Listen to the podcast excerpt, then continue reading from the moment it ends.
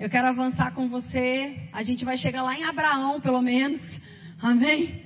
A gente precisa encontrar Abraão essa noite. Você está querendo comigo? E a gente está conversando. Vamos retomar então. A gente está conversando ali sobre essa estrutura de Gênesis. Para a gente entender que o pecado original não foi simplesmente dizer, ah, é, Deus mandou fazer isso, eu vou fazer outra coisa. O pecado, por essência, é sempre duvidar que Deus está sendo verdadeiro, que Deus está nos falando uma coisa confiável, que Deus não pode mentir, que aquilo que Ele falou vai acontecer. E todas as vezes que eu ajo com rebeldia a respeito disso, eu estou cometendo um pecado. O que é o pecado? É me afastar da essência de quem eu sou, de quem eu fui criado para ser. Eu acreditar na mentira. Eu dar crédito ao inimigo de Deus. Quando isso acontece, eu me envolvo em um ambiente que a minha natureza nem aceita. Porque o homem, a mulher, o ser humano não foi criado para viver independente de Deus nem afastado de Deus. E todas as vezes que isso acontece, de alguma forma, o homem busca algo para preenchê-lo. Vou dar um exemplo. O homem foi criado para dominar, para frutificar. Não, o ser humano foi chamado para dominar as coisas que Deus criou. Isso você aprende na matéria Realidades da Nova Criação e Autoridade do Crente. A gente toca sobre isso, a gente aprofunda sobre isso no remo. Mas o homem ele foi criado para ter domínio, governo. Por exemplo, o que é a maconha? A folha. A planta. Que o homem deveria ter o que sobre ela? Domínio, governo. Quando aquela planta exerce governo e domínio sobre o homem, é resultado de você não acreditar no que Deus te chamou para ser fazer. Então, quando você deixa aquilo que era para você exercer domínio e governo, dominar e governar você, você perdeu a sua identidade, a sua essência. E aí as pessoas buscam o tempo todo alguma coisa para preencher esse lugar. Porque fora da presença de Deus, da essência em quem nós somos em Deus, não vai completar nada, vai ficar faltando tudo. E aí o homem precisa muitas vezes até mesmo ficar entorpecido com uma coisa que não é real, para ele se satisfazer com alguma coisa, porque a realidade mesmo ele não consegue viver. É assim ou não é? Então, quando a gente olha para essa estrutura, a gente tem que entender que o problema está aqui e a solução está no final dessa linha. No meio disso tem um monte de coisa, inclusive eu e você. Está fazendo sentido? Então a gente começa aqui. E qual era a vontade de Deus? Redenção, perdão, restauração. Cristo na terra como redentor nunca foi o plano de Deus. O plano de Deus era que Adão e Eva entendessem quem eles eram praticassem o que eles receberam e toda a terra fosse cheia da sua glória. A Bíblia diz isso. A vontade de Deus é que todo homem fosse cheio da sua glória.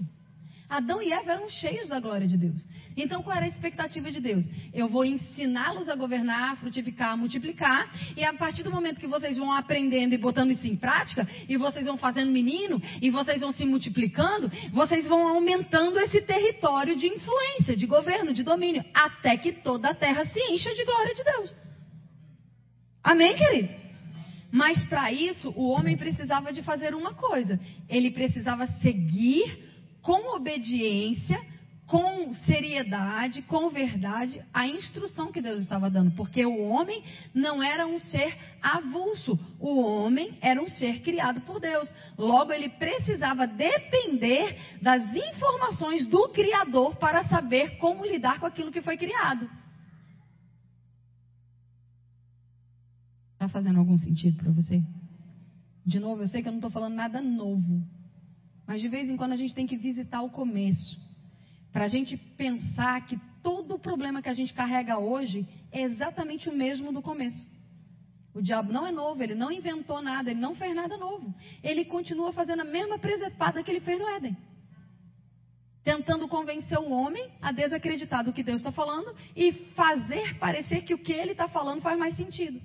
Quando ele convence o homem disso, o que a gente chama é pecado. Afastamento da essência. Aí o homem, quando obedece ao diabo, é enganado pelo diabo, se torna escravo do diabo. E uma vez que ele está lá preso, cativo, sendo feito maldito, miserável, apanhando, comendo literalmente o pão que o diabo amassou, ele olha e fala: O que, que eu estou fazendo aqui? Eu não estou feliz, eu não estou pleno, eu não estou satisfeito, eu não estou completo. Aí ou ele volta, se arrepende e vai para a essência e busca a vida de Deus, ou ele fica batendo a cabeça e tentando de todas as formas resolver esse problema que a gente sabe que só Deus resolve. Porque não é uma, um problema de comportamento, é um problema de essência. Amém, amados?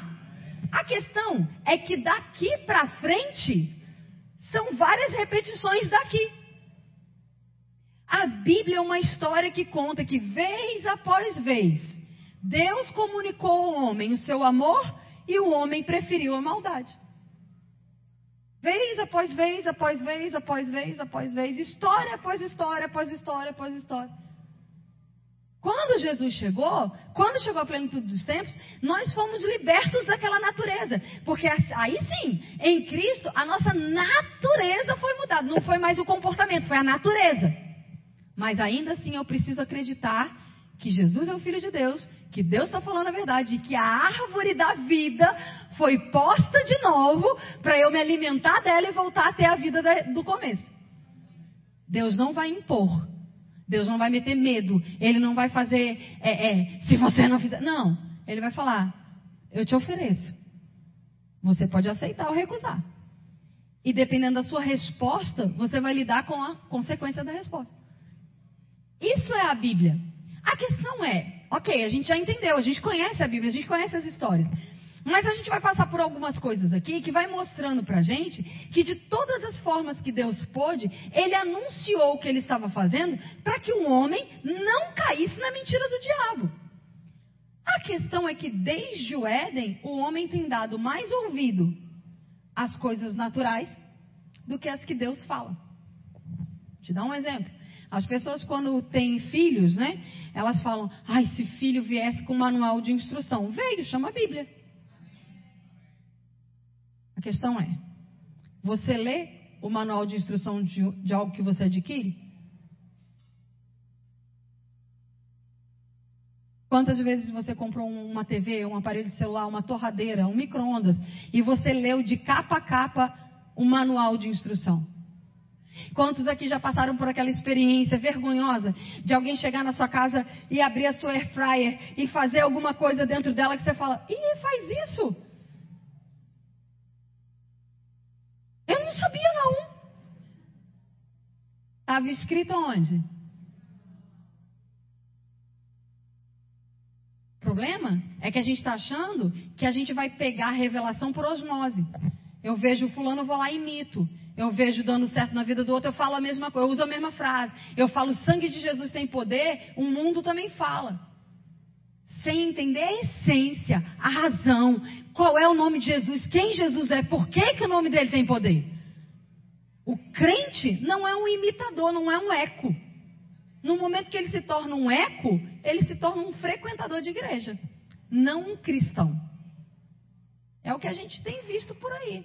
Muitas pessoas que aprenderam um dialeto gospel, que se comportam, se vestem e até gostam do ambiente de igreja. Mas fruto precisa ser visto. E fruto vem de intimidade. Com quem? Com a raiz. E essa intimidade precisa ser uma decisão minha e sua. Não pode ser algo, não vai ser algo por repetição. Ah, eu vejo que o pastor é, é, é, Márcio tem uma atitude, ele fala uma coisa e a vida dele está prosperando, eu vou falar a mesma coisa. Não vai funcionar. Não é mantra. Não é treinamento coaching. É vida. Quando você crê com o coração e fala com a boca, você vai ter o fruto daquilo que você está crendo, não repetindo.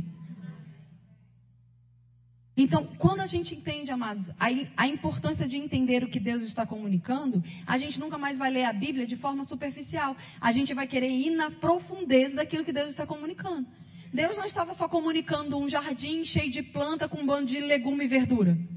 Deus estava comunicando dependência dele, obediência, semeadura e colheita, domínio, governo, trabalho, princípio, tempo, espera, paciência, ordem. Deus estava comunicando muita coisa ali. Deus falou que muita coisa era boa. Mas quando Deus fez a separação das águas e das águas, Ele não disse que isso era bom, porque lá na frente, lá em Noé, são essas as águas que vão destruir tudo. Mas quantas vezes a gente passa por Gênesis e nem se dá conta? Porque a gente já sabe. Está fazendo sentido para você? A minha proposta para você nesses dias é: não é que a gente não saiba, mas quanto que a gente sabe. E quanto isso tem preservado, quanto isso tem dado fruto na minha na sua vida. O quanto da vida de crente que a gente quer ter, a gente está exercendo. No nosso dia a dia, na nossa casa, no nosso ministério, no nosso trabalho, na nossa família, na nossa vida pessoal, nas nossas emoções. Porque se eu estou o tempo todo dependendo de um exemplo de alguém, eu estou vivendo de eco. Eu estou vivendo da experiência do outro. E Deus está nos chamando para uma experiência pessoal, personificada. E para isso eu tenho que amar a Sua palavra. Porque Deus ama a Sua palavra. Deus se revela pela Sua palavra. Deus é a Sua palavra. Amém? Vamos avançar um pouquinho. E aí, depois da queda e do pecado, isso é narrado ali em Gênesis 3, no capítulo, no versículo 26, Deus faz uma promessa, a partir do versículo 15, Deus faz uma promessa, que Deus enviaria um Salvador, um Messias, que viria da barriga de uma mulher. Deixa eu advertir você algo, eu, eu não ia falar isso não, mas eu vou, porque eu estou num ambiente que eu posso. Eu ouvi hoje uma, uma influencer dessa daí, dizendo que Deus estuprou Maria.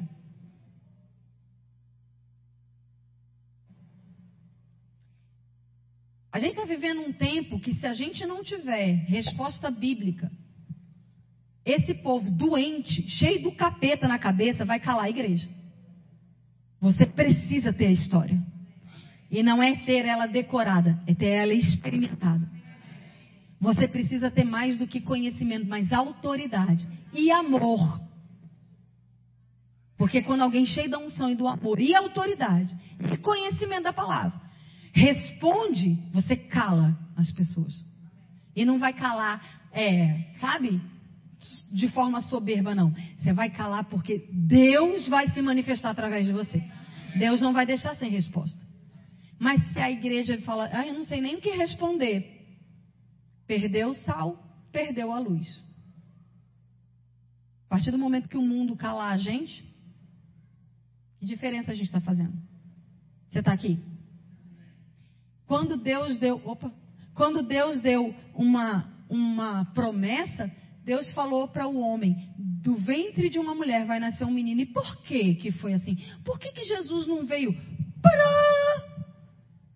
Adão pecou, Eva pecou. Por que, que Jesus simplesmente não apareceu no jardim e falou: Eis que vos envio de todos os. Sou enviado de Deus e te livro de todos os problemas?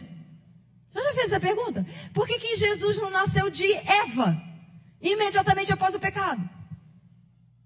A gente precisa responder isso, você precisa ter isso na ponta da língua, você precisa saber a história. Deus não age de forma ilegal, Deus não atropela princípio. Se um homem pecou, um homem precisava pagar o preço da redenção. Porque no momento que Deus, como um ser espiritual, pagasse aquele preço da redenção de qualquer forma, o diabo disse: para você é fácil. Você é o criador de tudo, você inventou um jeito. Mas no momento em que Deus deixou de ser Deus, se humilhou, tomou a forma de um feto, teve que nascer, a palavra teve que aprender a andar, a falar. O verbo de Deus teve que depender de uma mãe para alimentar, para ele sobreviver. Não tem coisa mais humilhante do que isso. Para alguém que é Deus. A Bíblia diz lá em, João capítulo 1 que sem Jesus, sem o Verbo, nada do que foi feito teria sido feito. A mulher não teria sido criada sem Jesus, porque ela foi criada pela palavra. Jesus é a palavra. Você está aqui comigo? O útero não teria sido criado sem Jesus. Nada do que foi criado teria sido criado sem Ele. Ele é a palavra. Por meio dele, todas as coisas foram criadas. Agora, esse Deus se humilhou e se deixou ser homem. Ele preferiu ser homem para te tirar da condição natural do que continuar sendo Deus e não ter você lá.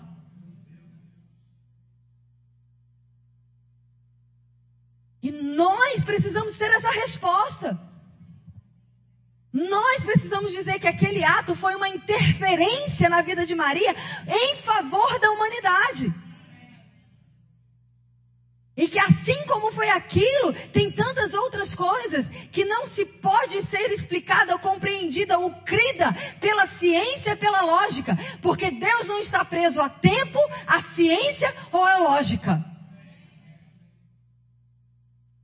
É fé. É crer. E o fato é, você pode até duvidar de Jesus, você pode duvidar do poder de Deus, mas vai chegar um dia que você vai ter que dar respostas daquilo que você duvidou. Se eu tivesse errada, se nós aqui estivéssemos errados a respeito daquilo que cremos, o que, que isso nos custou? Uma vida correta? Boa? Aprendendo bons princípios? Vamos supor que Jesus não existe, Deus não existe, nada disso existe e a gente acreditou em tudo isso. O que, que a gente perdeu? Nada. Não perdemos nada. Fizemos a coisa boa, escolhemos pela coisa certa, amamos uns aos outros, respeitamos uns aos outros, nos tornando família, praticamos coisas boas. Você está aqui comigo? Agora, se de fato Deus é verdadeiro, Jesus veio a essa terra e vai voltar, isso é a verdade, que não haja dúvida. Aquele que não reconhece perdeu tudo. Então, até na lógica, não reconhecer Deus é burrice. E nós precisamos de ousadia para dizer isso. Nas universidades, no trabalho, na faculdade, na internet. Nós não podemos ouvir coisas absurdas e ficarmos calados ou amedrontados ou não saber como responder. Nós temos o Espírito da Verdade. Ele prometeu, e ele prometeu lá no Gênesis, lá no Éden, ele prometeu que ele enviaria um filho. E esse filho veio, ele nasceu, e o nome dele é Jesus. Só que a queda e o pecado geraram uma consequência para Adão e Eva. A Adão foi dado um sofrimento pelo trabalho, que não existia antes. O trabalho fazia parte da sua essência. Trabalho não foi criado pelo pecado. O trabalho virou sacrificial depois do pecado. Mas Deus não fez o homem para ficar à toa. Amém, amados? Dar nome para bicho era trabalho, lavrar a terra era trabalho, plantar semente dá trabalho, cuidar de mulher dá trabalho. Você está aqui comigo? Trabalho não foi inventado depois do pecado. O trabalho foi sacrificial, do suor. Sacrifício agora. Aquilo que seria fácil teria graça, porque você desacreditou de mim, agora vai ficar pesado. A mulher foi dado a dor de algo que ela ia fazer naturalmente sem dor. Por quê? Porque no momento em que eles perderam a essência, junto com a perda da essência da vida de Deus, veio a consequência de estar limitado a um corpo que envelhece, enfraquece, adoece. Lembra que o que dava vida ao corpo era o espírito. Quando aquele espírito morreu, o que, que dá vida ao corpo? A Bíblia diz que vida e morte estão no sangue. Então, a, a partir do momento que você estava respirando, você estava vivo, mas o seu sangue agora contaminado também trazia morte. Então havia cansaço, havia dor, havia doença, havia sofrimento. Por quê? Porque agora você se tornou como eles, morto, separado da vida, separado da essência. Está fazendo sentido? E aí Deus começa a comunicar coisas. A Bíblia diz lá em Hebreus, a gente não está abrindo em todos os textos para a gente ganhar um pouco mais de tempo, mas pode confiar em mim. Está escrito. Hebreus capítulo 1, dos versos 1 a 3 diz que Deus, por vários de várias formas, de muitas maneiras, falou aos pais e aos profetas, mas nesses últimos dias nos falou através de Jesus Cristo, que é a exata expressão de quem Deus é. O que, que Deus estava comunicando ali? Ei, eu falei aos profetas, eu falei aos pais da igreja, eu falei aos patronos, eu falei às pessoas que tinham autoridade. De muitas formas e de várias maneiras eu comuniquei o meu amor.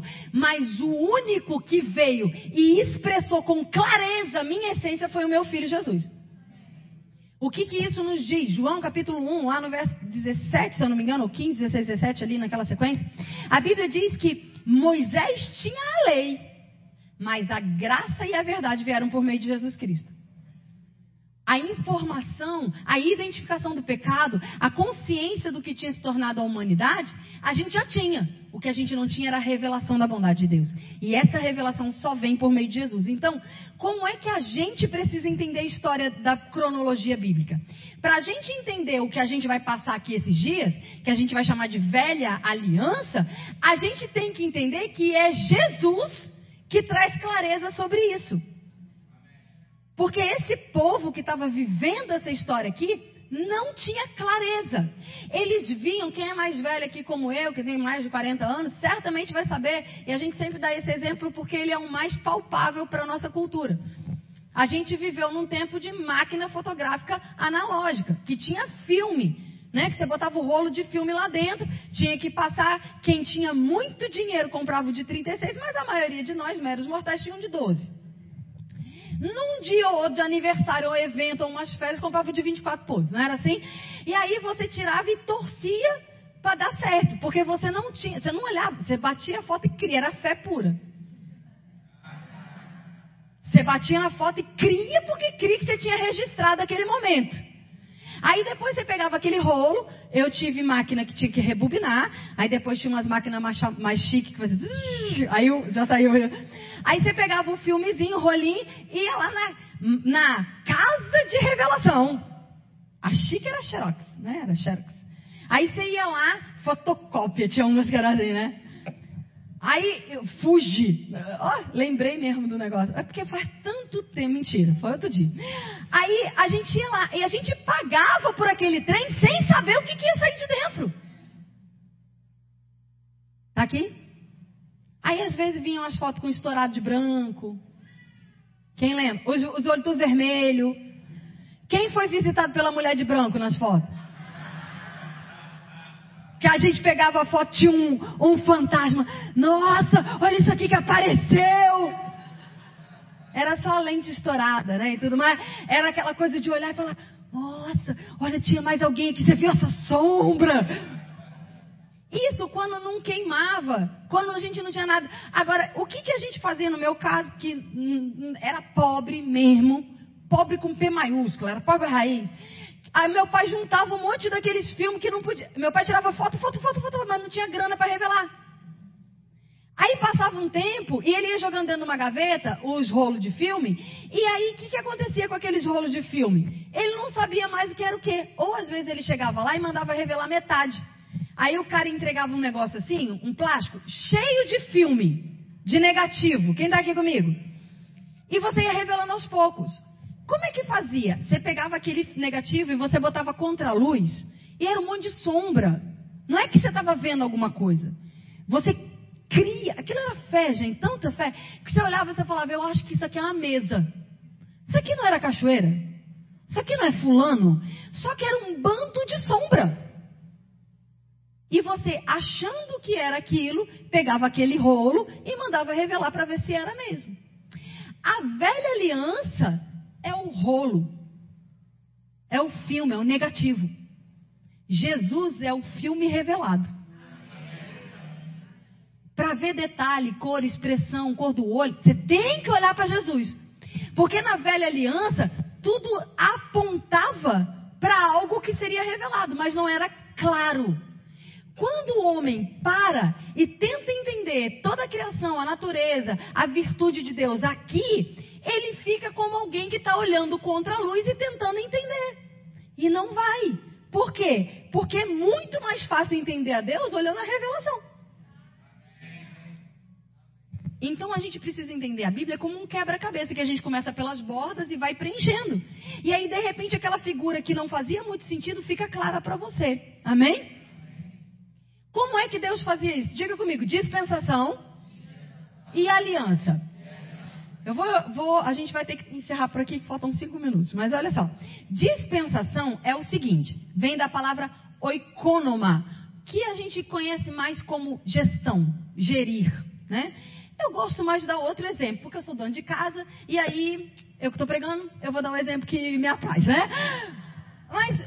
supor que todo mundo, chique ou não chique, tem um armário que guarda a compra do mês dentro de casa. Que a gente chama de quê? Dispensa. Quando você vai fazer comida, você não esvazia aquele armário, bota tudo em cima da pia, escolhe a coisa, guarda tudo. Não é assim que você faz. Você abre o armário e você vê, identifica o que, que eu preciso para hoje. Aí você pega o que você precisa e você dispensa sobre a bancada que você vai fazer comida. Não é assim? Exatamente, isso é dispensação. Quando Deus estava lá no Éden, ele olhou e falou assim: Eu vou dispensar a inocência. Foi o elemento. Passou do Éden, Deus dispensou consciência. Depois veio a época do dilúvio, ele dispensou governo. Depois veio a época da lei, ele dispensou a lei. Deus, em cada estação, dispensou. Ele abriu a dispensa celestial e falou: para esse tempo, a humanidade vai precisar desse recurso. Nós, para nós, quando chegou o nosso tempo, Deus foi lá, abriu a dispensa e falou: graça, é a sua vez. E nós estamos debaixo da dispensação da graça.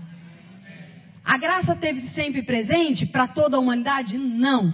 Nós estamos vivendo debaixo dessa dispensação. Então, dispensação nada mais é do que o recurso que Deus estava em cada tempo disponibilizando para a humanidade. Qual é a diferença para aliança? Aliança era o acordo entre Deus e um homem ou Deus e um povo. Então não era para todo mundo ao mesmo tempo. Era específico. Era Deus falando com Abraão. Era Deus falando com Moisés. Deus tratando com Noé. Deus falando em Jesus. Deus chamando os judeus. Deus falando com a igreja. Para isso a gente dá um nome de aliança. É um trato, é um contrato, é um, um acordo pessoal de Deus. Aonde tem promessas, aonde tem práticas, aonde tem selos, palavras.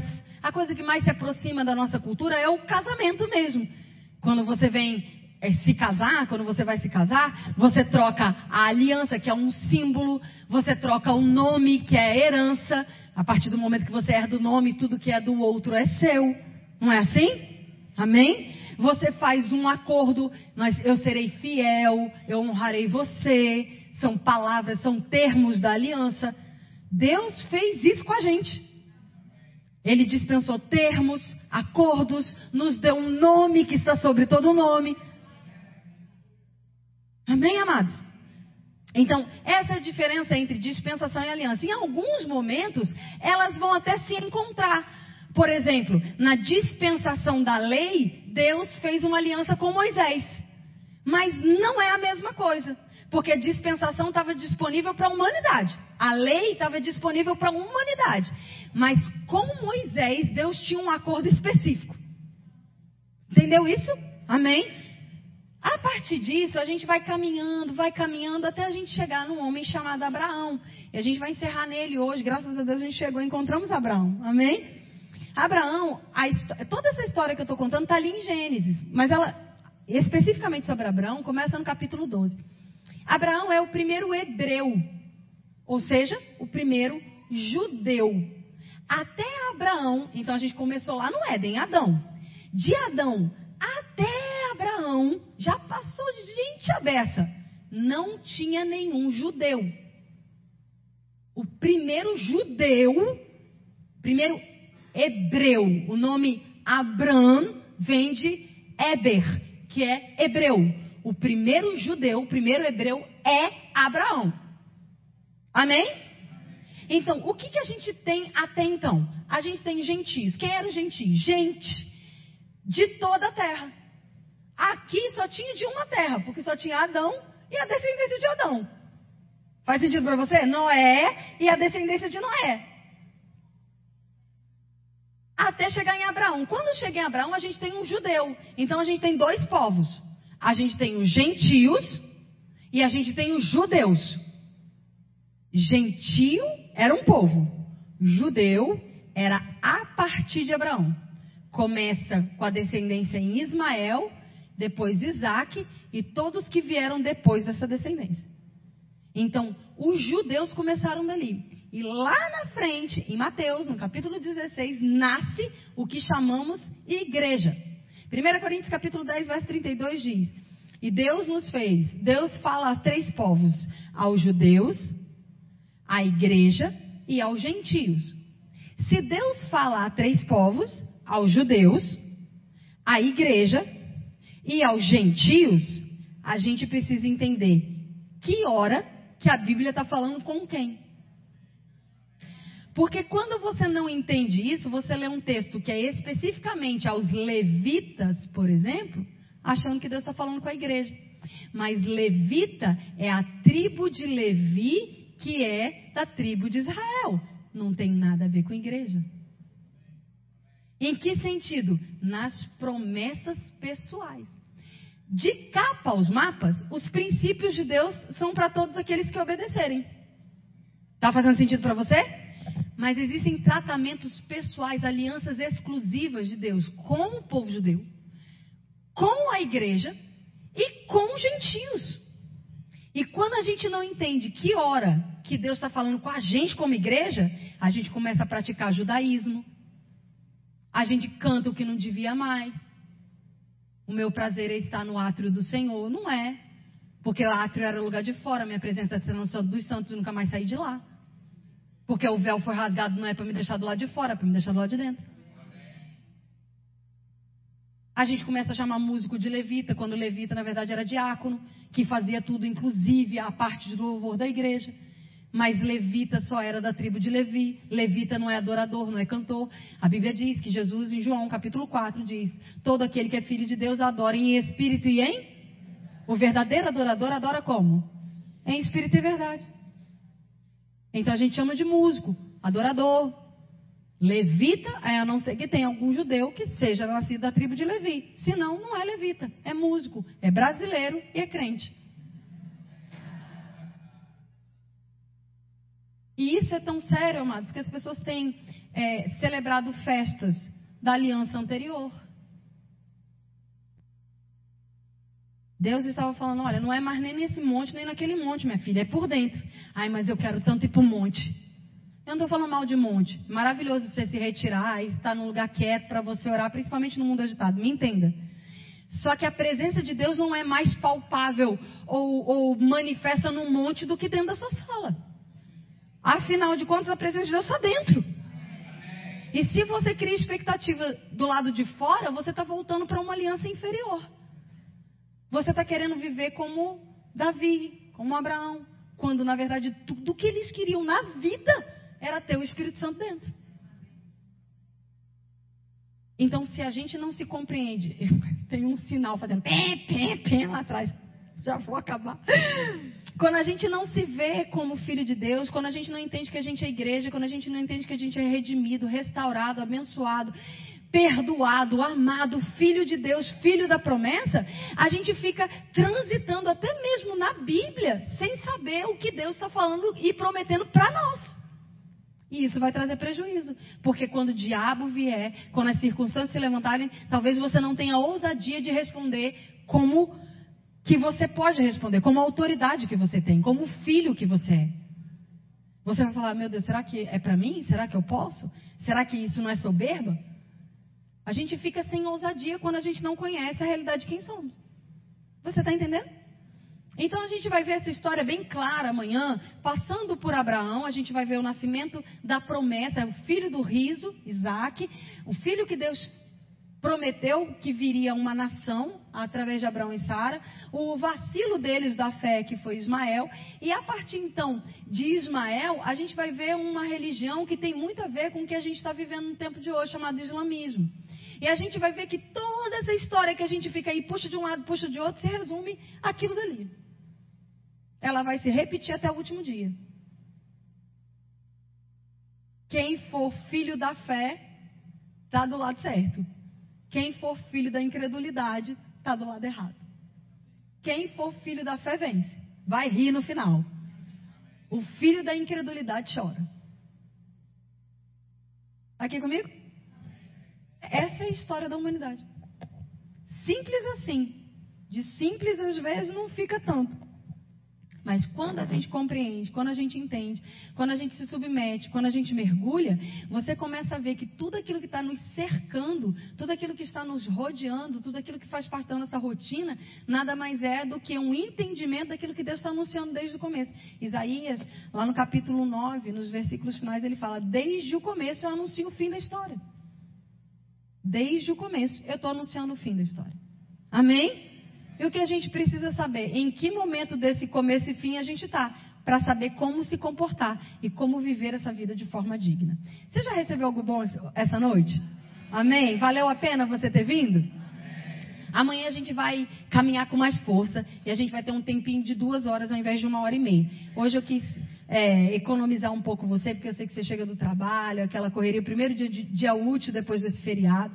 Mas amanhã vem preparado, amém? Amanhã a gente vai ter um tempo mais completo para a gente ir até a redenção. E no último dia a gente vai entrar no final dos tempos. A gente vai falar de algumas características de escatologia e algumas posições, alguns perigos que estão rondando a igreja e como se posicionar neles. Tá bom? Você pode ficar em pé? Quero orar por você e com você. Obrigado por você ter vindo essa noite. Eu também não quero sair daqui sem dar a oportunidade de orar por alguém. Talvez você tenha vindo é, a convite, você seja um visitante e você nunca tenha entregado a sua vida a Jesus como Senhor e Salvador da sua vida. Eu não posso sair daqui sem te dar a oportunidade de fazer isso, porque toda essa história tem a ver com você. Deus enviou o seu filho para dizer: Eu te amo, eu quero você de volta para mim. Amém? Então, a essência da nossa vida, a resposta que você está buscando, está em você se render ao verdadeiro amor, que é Jesus. E se você deseja fazer isso, você nunca fez, deseja fazer isso essa noite, você só precisa fazer um, um sinal. Que eu quero orar com você, quero orar por você, quero celebrar essa decisão na sua vida. Eu não estou convidando você para ser parte de uma igreja. Estou convidando você a entregar um, o seu coração para a razão da sua vida. Tem alguém aqui essa noite que deseja fazer isso? Todos salvos? Se Jesus voltar hoje, você vai cheiroso para o céu? A gente tem a, a, mãe do pastor Eliezer, a dona Dalvanira, a gente chama ela de Dalvanira Fire. Aí ela fala que todo dia antes de dormir ela toma banho, ela passa creme no corpo, ela bota perfume, ela arruma o cabelo. Aí ela falou isso pra mim e parou de falar. Aí eu, é dona Dalvanira, ela é viúva, né? Eu falei, é dona Dalvanira, por que ela? Que se Jesus voltar eu vou cheirosa. e eu quero mesmo te incentivar a ter essa bendita expectativa. Ele está às portas e a gente tem que ser encontrado como uma noiva cheirosa e preparada mesmo. Amém? Vamos orar, Pai, obrigado por essa noite. A gente, de fato, Pai, fica tão feliz e pleno em estudar a Tua palavra, em ouvir as coisas que o Senhor tem compartilhado ao nosso coração desde o começo. É tão maravilhoso saber que Seu amor, Ele foi manifesto desde o princípio vai ser assim até o fim. Obrigado, Pai, por um tempo de crescimento, de avanço, que nós sejamos ensinados pelo Teu Espírito. Nós estamos aqui humildemente, Pai, reconhecendo que precisamos mergulhar em águas mais profundas e desejamos ter o conhecimento que nos liberta de fato. Obrigado por uma noite de descanso, um retorno em paz para casa. Nós declaramos a nossa mente, Pai, absorvendo tudo. Nosso espírito guardando todas essas informações. E o nosso corpo descansando. E amanhã nós estaremos aqui para prosseguir em graça, em favor em conhecimento da tua palavra. Obrigado por essa agência sua aqui na terra. Eu declaro prosperidade, crescimento, muitos alunos sendo atraídos, muitas pessoas sendo libertas pelo conhecimento da verdade. Obrigado, Pai, pela honra de poder ministrar a tua palavra. Eu estou aqui como tua serva, faz em mim o teu querer. Em nome de Jesus, amém. Amém? Beijo no seu coração. A gente se encontra amanhã. Diretora, tem o pastor.